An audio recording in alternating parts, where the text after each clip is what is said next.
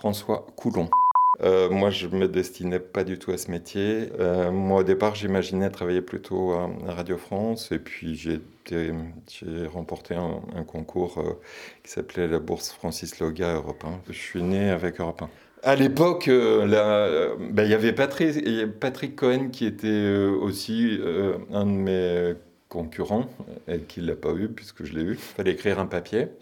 Euh, et puis après, il y avait un oral. Un oral avec devant une trentaine de personnes de la station. Vous êtes mitraillé de questions. Euh, comme moi, j'avais rien à perdre, que ma radio n'avait jamais, enfin, mon école de journalisme n'avait jamais emporté de place euh, dans cette radio. Bon, je suis allé décontracter et je crois que la décontraction a fait l'affaire. Et puis, ça a duré 38 ans. Et puis, et puis voilà, c'est tout. J'ai eu cette chance d'avoir euh, un, un, petit avantage. Euh, et dès que j'ai pu, j'ai vraiment fait. Je suivais mes cours de journalisme à l'école de Strasbourg et, je travaillais tous les week-ends à Radio Nuit et Bleu. Je faisais du reportage, de la présentation de journaux, etc. J'en faisais au maximum. J'ai fait un saut en parachute, par exemple, moi qui ai le vertige, euh, avec, avec un tout petit magnéto, avec la descente commentée à moitié en direct. C'était pas très audible, je pense, avec le vent qu'il y avait mais et voilà, je faisais tout ce que je pouvais parce que je trouvais ça trop génial.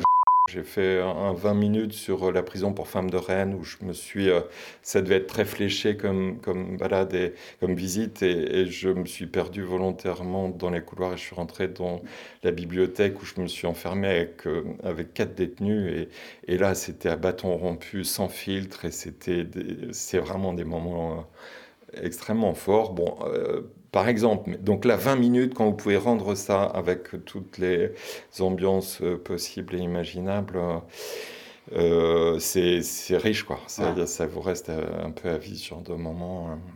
Moi, ce que je garde surtout, c'est les moments d'échange et, voire d'amitié avec des paysans qui étaient au fond du, trou. et comme j'avais 25 départements du Grand Ouest, ça, me permettait de rayonner vachement large et de retrouver des gens pas être en meute, pas être avec tous les, les confrères, mais d'avoir des relations assez euh, euh, individualisées, avec des gens qui me faisaient confiance.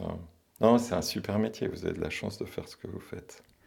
Vous, vous n'êtes pas un jeune homme, mais, mais vous avez une vraie flamme, ça fait hyper plaisir. Honnêtement, euh, je, trouve ça régénérant, voilà, c'est réjouissant. Continuez, franchement, perdez pas la flamme. Paris-Bordeaux, Le Mans, Tournis, Marseille, Brest. Oui, vous êtes un fan de son. C'est clair.